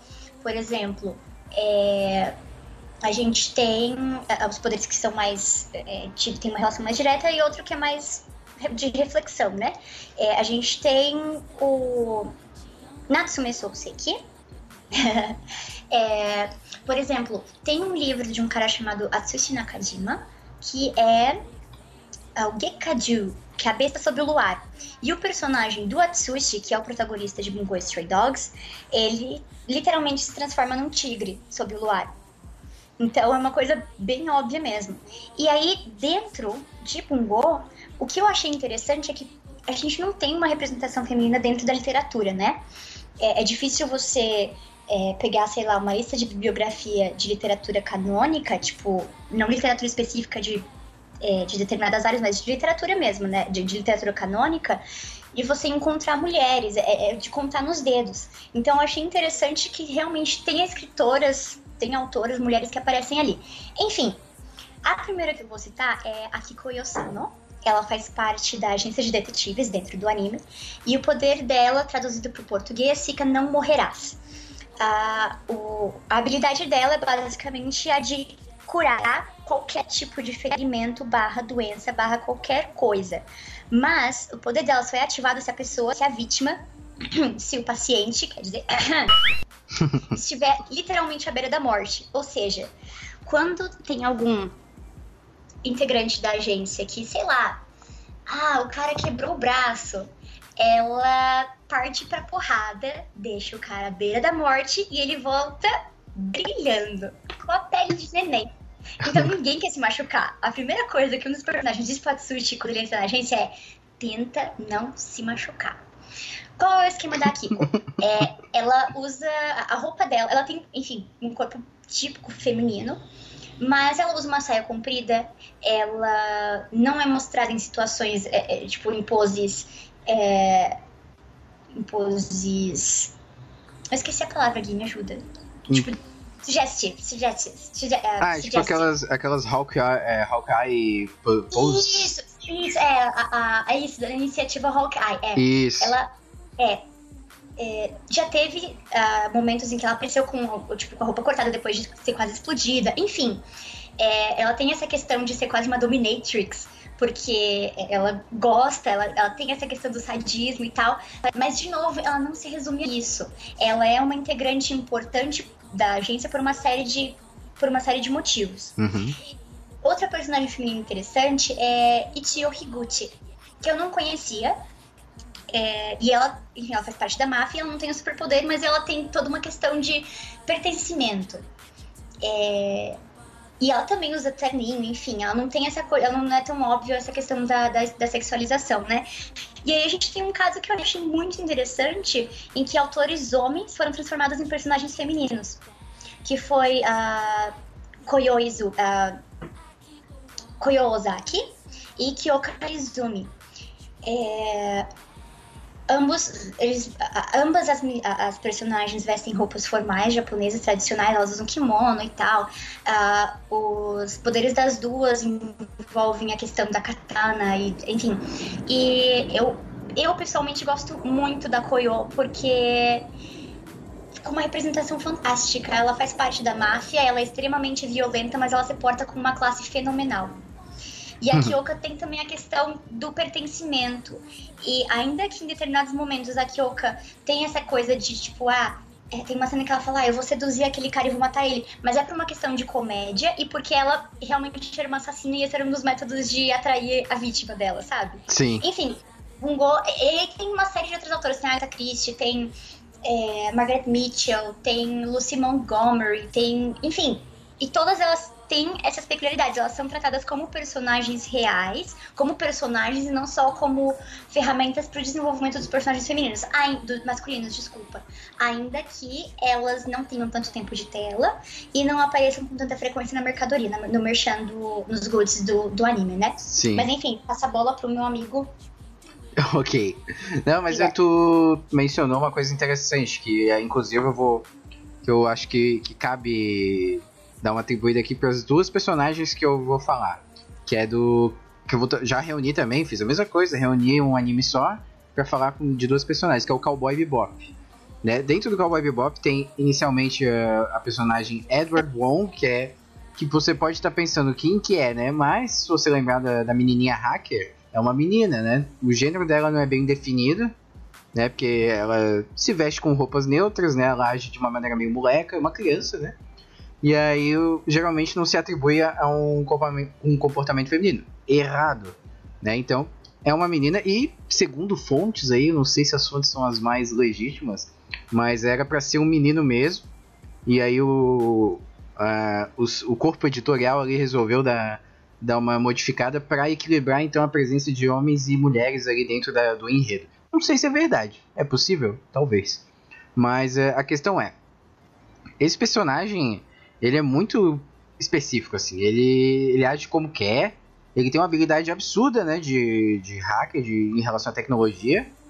E, e é muito bacana porque Ele foge do que é o estereótipo de feminino, quando você pensa, ah, é um personagem feminino. exato. Ele foge disso, mas não deixa de ser um personagem feminino. Exatamente, cara. E ele, ele, ele não, não tem como ser hipersexualizado porque é uma criança, né? Ele seria doentio se fosse. Isso, né? Esse, essa afirmação, inclusive, cabe para vários personagens que a gente colocou aqui, mas não duvide, né? Do, da- do editorial japonês. Mas, mas assim, é, ele não, ele não é. Não cabe e não foi feito, né? Graças aos céus, né? Não foi feito como um personagem sexualizado ao extremo. E é muito legal que ele auxilia o tempo inteiro, assim, né? É porque o, o, o lance do Cowboy Bebop é que é um grupo de body hunters, é tipo de caçadores de recompensa. E aí ele também tá auxiliando ali, ela também tá auxiliando o tempo inteiro. E outro personagem que acho que é um personagem um pouco mais complexo é a tal da Five Valentine, né? Que, que, a, que a gente mencionou até aqui no intervalo que não tá gravado. Mas a gente mencionou, então. Ela é um personagem muito. muito complexo, eu acho. Eu tive dúvidas sobre como. se ela se encaixava aqui nas nossas descrições de. sobre o que, que é ser sexualizado, o que, que é ser hipersexualizado e tal. Mas eu acho que é contextualizado a, a sexualidade dela. Posso estar falando alguma besteira porque faz tempo que eu vi o. que eu vi o anime. Então eu tô meio. posso estar meio desatualizado na história. Mas o que que acontece? Ela, ela foi congelada, né? O corpo dela foi congelado. E aí ela acordou muito tempo depois, né? foi congelada em criogenia, né? E ela foi acordada muito Uhum. tempo depois com uma dívida enorme e tal. E ela é meio. é, tinha uma dívida lá e tal, não sei da onde. E ela é meio trapaceira, assim, ela é meio grifter. É, como é que fala? Nem existe isso, você tá inventando palavra. Ela é meio. Fala direito, rapaz. Ah, ela é tipo. Ela é trapaceira, assim, é- mas é um Uhum. trapaceiro da- daquele tipo que aproveita a Ela é oportunidade. malandra, ela é malandrona, malandra. isso, é uma malandrona. E aí ela. Ela dá pequenos golpes, assim, sabe? Pra, pra viver a vida. Igual, mais ou menos, igual parecido ali com todo mundo, assim, mas aí ela tem. e ela usa um pouco, às vezes, da sedução, mas a sedução dela é justamente pra conseguir o objetivo dela, assim, não é numa intenção de, de tornar ela uma. Com, é, de dar uma carga sexual pra ela. A sedução tá contextualizada ali, né, como uma ferramenta de trabalho dela Sim. pra, pra aplicar os pequenos golpes. E aí eu acho que é legal, porque ela é uma, é uma personagem bastante forte também, porque ela. Ela faz o que quer, assim, ela, ela não tá nem aí pra. Ela tá na equipe lá inserida, mas ela não a, tá a nem aí. de- a sexualidade dela é uma coisa dela. Exato. Faz parte da construção de um personagem que não. Que, que, enfim, mais uma vez a gente tá falando disso, né? Que é a construção do personagem dela inclui a sexualidade, inclui o fato de que ela tem um corpo bonito e que ela sabe que tem um corpo bonito e usa Uhum. o corpo bonito dela. Sim, exatamente. Mas porque ela quer. Porque ela se vê na posição de que, hum, ok, isso aqui dá pra eu dar uma cantada no cara. É, então eu acho que ela se encaixa assim, até como um exemplo bacana, que, quer dizer, eu conheço pouco também de Cowboy Bebop, Uhum. mas de uma personagem que tem, assim como a Sion de Psychopath, de uma personagem que tem, que, que é uma personagem, personagem sexy, uma personagem sensual, mas que não cai na nessa área cinza de nessa área de, do hipersexualizado que tá ali só pra estar ali. Os peitos dela não estão ali só pra estar ali, é, os peitos são dela. Não é a, aquela né, peito bonito. É a Five Valentine e que são os peitos dela. São os peitos e a Five Valentine, são a Five Valentine e seus peitos. Exato, né? Eu acho que os pra, pra resumir bem a personagem, é só a gente ter. E qualquer outro personagem, a gente pode fazer o exercício de lembrar da personagem e pensar em uma, uma, uma palavra ou frase que resume o personagem. Se isso Sim. não tiver é, ligado diretamente a algo sexual, muito provavelmente, né? Ela não, Sim, ela não foi hipersexualizada. Então, no caso da Vai Valentine, façamos esse exercício. Pois é, no caso da Five Valentine, a gente pode pensar. A primeira coisa que eu lembro dela é, é golpista. ela é uma golpista. sabe? Então, ou ela é malandra, ou ela, sei lá, sabe? Ela, ela é ardilosa, mas nunca é super. Ardilosa é uma boa palavra. Mas ela é nunca. é, Ela nunca. Ela não é, por exemplo, sei lá, eu não penso peitos. Ou não penso, sei lá, ah, super sexy. Não penso isso. Porque o personagem ele é construído em outras dinâmicas. Né, o que enriquece o personagem, como consequentemente, né? E enriquece também o enredo, né? Com certeza, porra, o fato dela, dela ter esse, esse drama pessoal de, de ter as dívidas, de, de ter acordado fora do, do contexto dela, do tempo dela, é uma coisa muito louca. Mas é, enfim. Ah, passo então aí a- o bastão pra nossa querida convidada. Vai lá, Mai. Então, eu pensei também em Soul Eater. E aí, a primeira coisa que me veio à cabeça quando eu pensei em Soul Eater foi a Blair, que é uma bruxa. A primeira cena da Blair é pelada numa banheira. Aí eu pensei, hum, putz. Mas a questão da Blair é que, assim, tem, tem uma caralhada de fanservice. Tem, realmente, Soul Eater tem muito fanservice. E a gente poderia justificar dizendo que é um shonen. Mas tem outras personagens femininas que não se baseiam no fanservice. Um exemplo a Maka, que é a protagonista, né? É, e a, a- com a, à medida que o enredo foi desenvolvido, as mesmas personagens mais sexualizadas, enfim, que tinham muito mais foco na questão do corpo, foram. a- elas ganharam mais, mais sustância, sabe? Tipo, ah, não, a fulana lá era só a gostosa. E aí, enfim, elas foram desenvolvidas, o que prova que não é impossível. Não é impossível. Não é impossível. Ah, sim, exatamente. E acho que é isso também. Eater é bacana porque tem uma relação de igualdade, basicamente, entre os personagens femininas e masculinas. Isso é uma coisa interessante também. É, Uhum. eu tava lendo um blog e. Qual foi? Ah, ah, aqui. É, uma das frases era que, ah, em alguns casos, existem personagens femininas, mas elas nunca se igualam aos homens. E eu acredito que nesses casos que a gente comentou, é, mesmo que, mesmo as sexualizadas, enfim, elas têm um papel tão importante quanto o dos personagens masculinos. Uhum. Ou seja, a parte do heroísmo, da trapaça, da vilania, é, do, do, do- do bom samaritanismo não é exclusiva dos personagens masculinos. O foco não tá só nas relações dos personagens masculinos. Depois a gente vai falar, inclusive, de Fate. Aí, ó. Aí, aí vai ter uma discussão um pouco mais. Que aí nós dois, né? Daí conhece. Mas passa a bola pra você, meu querido Guilherme. Ok, não, o Fate vai ficar mais pro, finaliz- pro finalzinho pra gente finalizar com a chave de ouro. Mas então, os próximos personagens que eu escolhi, na verdade, são três personagens também, de uma série só, que é do Pokémon, olha aí. Mas é o. é que Pokémon aí a gente entra na minha especialidade, né? Mas é que. é, Eu, eu quero falar da Yellow, da, da personagem Blue e da personagem Crystal, ou Crystal.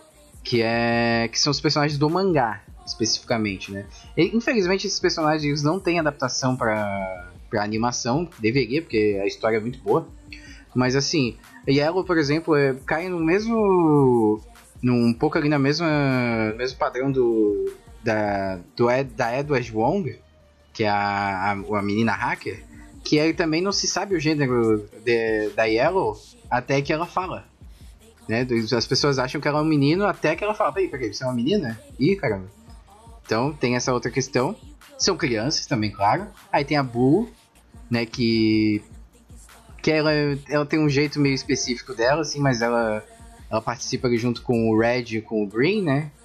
Aí tem, Uhum. tem, aí tem mudança de tradução, né? Porque em alguns, algumas traduções o, o Blue é o, é o menino, que é o Gary, né? Que é o equivalente ao Gary no, no anime. E a Blue é uma, uma menina específica. E, a- e aí a Green é a menina. Mas eu trato como Blue e não gostou, não tô nem aí.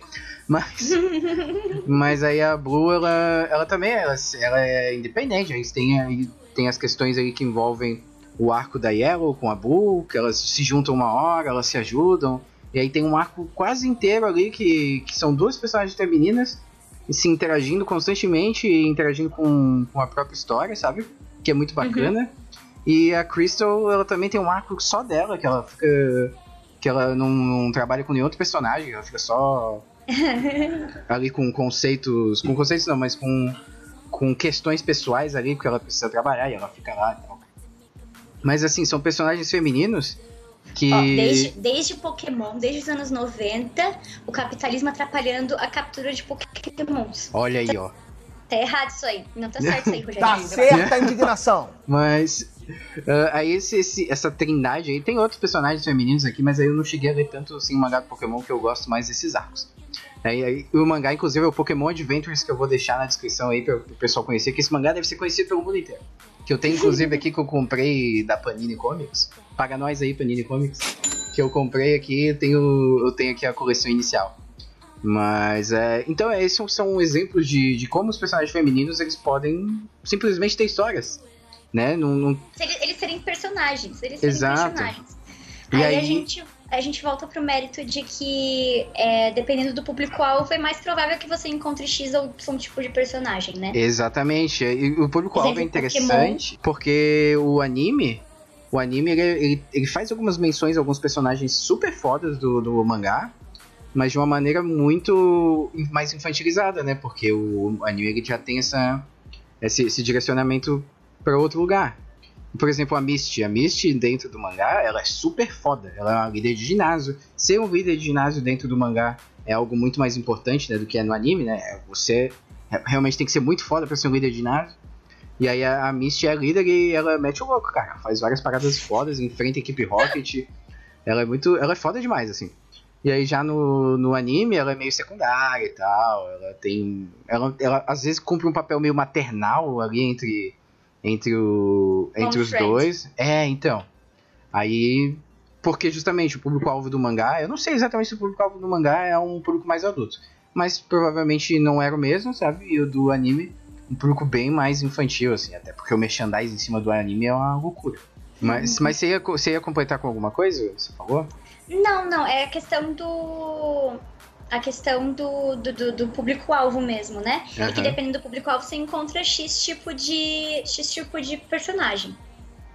Bem isso mesmo, né? É, mas segue aí já, emenda tua, teu próprio personagem. Então, dá pra gente ir pro encerramento? Vamos, vamos. Vamos, Vamos lá então falar da, encerramento? falar da Então, Fate. Aqui. Vamos. Senhor, você tem um minuto pra falar, para ouvir a palavra da salvação da franquia de Fate? Mentira. Não entre pra franquia de Fate. Não joguem Fate Grand Order. Gacha sou do mal. Mas, enfim, é, pra quem. Eu acho pouco provável que Fate é bem, bem, bem popular mesmo, principalmente agora que tem algumas das séries da Netflix. É, mas Fate conta a história de uma série de. faz parte de um esquema chamado Nasuverse, em que tem vários animes, vários, enfim, várias light novels que são, acontecem dentro do mesmo universo. É, e em Fate especificamente você tem uma, o que eles chamam de Guerra do Santo Graal, que são grupos de magos que batalham para ter o, o Santo Graal. É, porque ele, na teoria, concede um desejo. Concede, tipo, qualquer desejo. E, enfim, o primeiro que saiu foi Fate Stay Night. E uma das personagens de mais, de mais destaque é o Rei Arthur, que, plot twist, é uma mulher. Olha aí. Na verdade, ela representa a espada Excalibur, né? É como se fosse uma personificação, não? Não, não, Não? ela é realmente o Rei Arthur, só que pra tu conseguir invocar determinado servo, tu precisa de uma relíquia dele. Ah. Então, O que foi, é, o que foi usado pra invocar a Artúria, não lembro em Stay Night, mas eu sei que no Zero foi a Bainha da Excalibur. Ah, entendi. Foi a Bainha da Excalibur. Que não é a Excalibur de Eater, graças a Deus. é por isso que ela usa uma espada meio invisível, assim? Porque... Então, é, porque. É que assim, se- eu tô, a Maia, a Mai Chan aqui, ela é especialista em fate. Eu só vi um, um Meu animezinho Cu é especialista. Aliás, tem um personagem chamado Cu, é fenomenal. Não, não, não, eu tô longe de ser especialista. que eu não manjo nada. Eu assisti bem pouco, assim, assisti um- eu assisti só o Fate Stay Night, que é uma sériezinha de, de poucas temporadas, assim, que nem todo mundo gosta a princípio, né, pelo que você disse. Na realidade, é que eu, eu tenho um suporte muito bom de amigos que, de amigos que realmente sabem muito. Então eu vou pro- aproveitar para fazer propaganda de dois amigos meus Pode fazer. que, além de manjarem muito skate, são artistas de modos diferentes e sensacionais. Primeiramente, eu gostaria de agradecer meu coach Gabriel, que me ajudou a passar pelas fases de Camelot e me incentivou a upar o cu. Tem um personagem chamado ok? Guilherme, você sabe que tem, você sabe. É o Lancer, é o.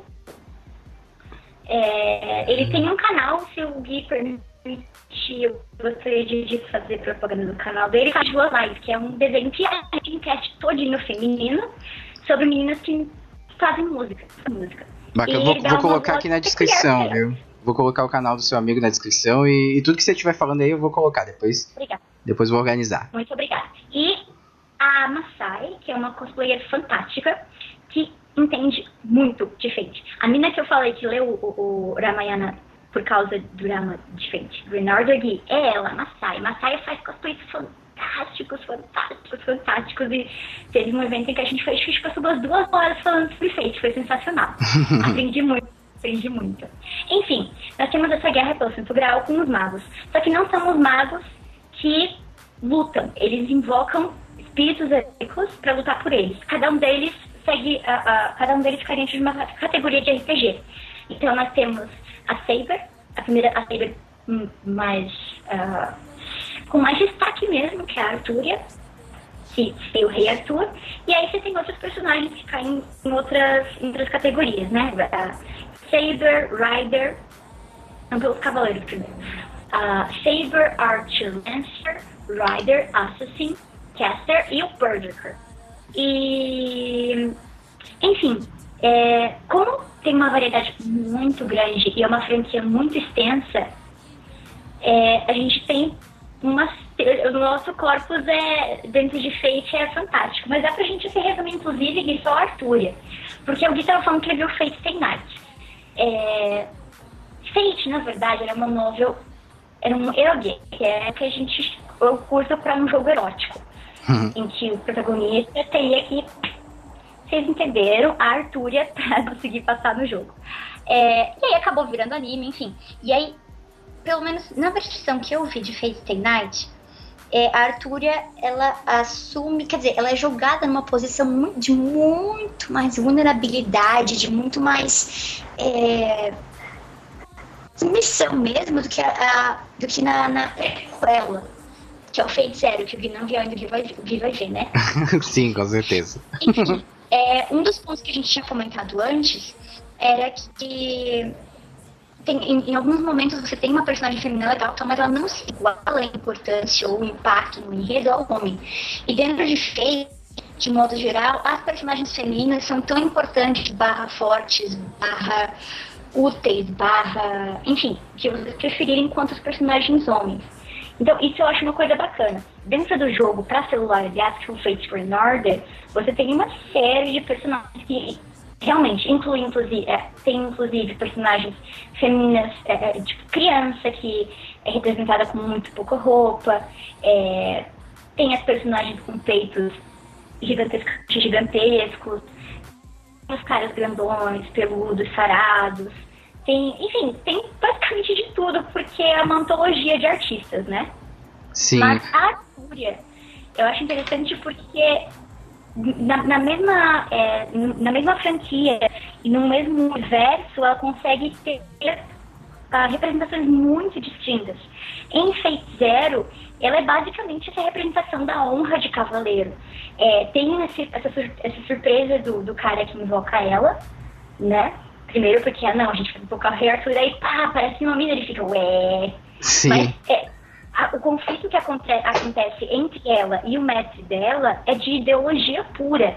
Porque ela não acredita que os fins justifiquem os meios, para não dar muito spoiler. Ela discorda de muita coisa que o mestre dela faz. Do, do jeito que, com que o mestre dela lida com toda a questão da guerra do Graal. Uhum. É, tem, inclusive, a classe Saber é considerada mais forte e ela luta de igual para igual com todas as outras classes. E ela é tratada, a- a- tem outros personagens que são invocados que são conhecidos, que são conhecidos por serem reis. Tem o, o, o Gilgamesh, Democrata Uhum. de Gilgamesh, e tem o Skandar, que é o Alexandre o Grande. E tem um momento em que eles têm uma reunião de reis e em momento algum, em momento algum, eles a diminuem por ela ser uma mulher eles a diminuem porque eles não acham que ela é um rei bom o suficiente.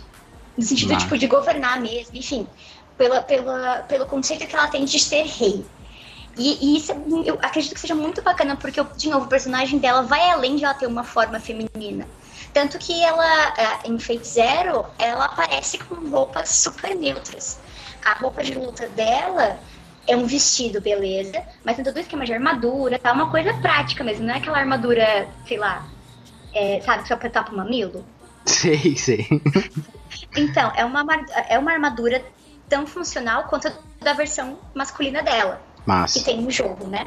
Uhum. Mas isso muda completamente no, no Stay Night, que ela vai pra uma posi- ela é colocada numa posição de submissão e ela passa, sei lá, acho que uns três episódios com o quadril no ar, com os pulsos amarrados, a prazer do espectador, sabe? Sim, sim. É, enfim, e, e- e isso mostra que tu, tipo, a mesma personagem, dependendo da forma como tu trata ela, tu, tu consegue um resultado completamente diferente. Na questão de, de, de novo, de identificação. Sabe?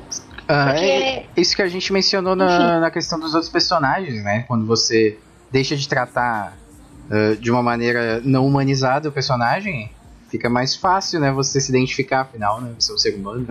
Sim. E você desenvolver o personagem mesmo. Ele vai dar trabalho? Vai, porque qualquer, qualquer ser humano, mesmo ser humano que não são de verdade, eles dão trabalho. Sim. Porque o ser humano é assim. Como dizia o meu, meu parça Ango Sakaguchi, o ser humano, ele vai dar bosta inevitavelmente. Então a gente tem que aprender a aprender com a bosta. Olha, muito Uma bom. reinterpretação, uma reinterpretação minha, claro. Aham, claro. É, ele, não, ele não usou esse tipo de vocabulário, né? É, mas, enfim, é, é, é- tu dá uma liberdade pro personagem crescer dentro do enredo. E isso é fantástico, sabe? Tu, tu, tu dá profundeza pra tua história. A não ser, é claro, que o teu objetivo seja só mostrar peito e bunda. E não tem nada de errado disso, desde que tu tenha consciência de que, né, é peito e bunda. Não Sim. vai muito além disso. Não, bacana. Então, pô, a gente então falou bastante coisa nesse episódio. É, aqui a gente expôs algumas personagens que a gente acha que são representações positivas, bastante pessoal, como a gente já mencionou, né? Mas se você tiver alguma contribuição, alguma coisa pra pra falar a respeito do episódio de hoje, é só mandar um e-mail pra gente, né? Quiser levar o papo pra gente, que é o croniacast.gmail.com. E acho que agora a gente já pode dar uma finalizada no episódio, né? Sim, por favor. Já Então- falei demais, a minha garganta está seca. Tem, a gente Não falou bastante deixa, coisa. Não me deixa falar, Guilherme. Não me Não. deixa falar. Né, a gente tá aqui é pra falar mesmo, é que eu tô Unleash the Beast, só vai. Mas então, Mai, obrigado pela tua presença, viu? Então, eh, relembrando, Eu que agradeço, super agradeço pelo convite. Não acredito que eu tô sendo paga. Não, pera, eu não tô sendo paga. não, aqui, aqui a gente Mas tem que que- trabalhar por amor. Ai, meu Deus. É tipo professor? Sim. Ah, então, tamo quase aí, né? É, mas eu que agradeço é, e é muito bacana saber que tem, um gale- tem uma galera que é, tá disposta a dar espaço para outras pessoas falarem, para dar lugar de fala para outras pessoas, né? Claro que eu, como uma menina branca super padrãozinho, tenho uma, eu tenho uma série de privilégios em relação a muitas outras coisas, mas é, é interessante que a gente esteja aberto a ouvir o lado das out- o outro lado. E eu achei, esse, eu achei essa iniciativa fantástica, sabe? De chamar as minas, de o que, que interessa as minas também. Porque Uhum. outra coisa que a gente nota muito nessa coisa de, de jogo, enfim, é, é que as minas têm que estar tá constantemente provando que. Uh, provando que podem gostar de X ou Y coisa. Tipo, pois porra, então, você né? tá vendo desenho, tá ligado? Uma coisa é tu realmente gostar de discutir sobre e tal. Agora tu ficar tendo que provar que tu é, é que tu é, enfim, que tu vale a pena, que tu, tu tem, sabe?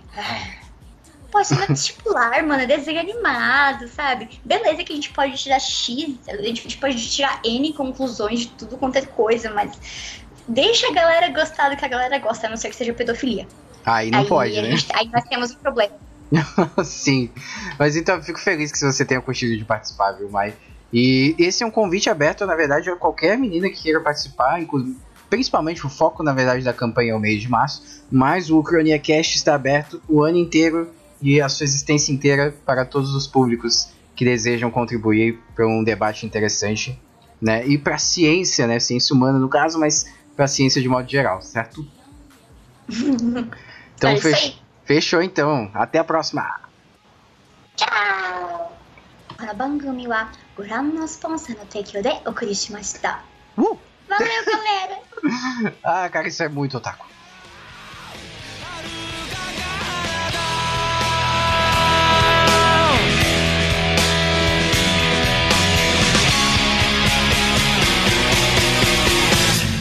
Saída pela esquerda.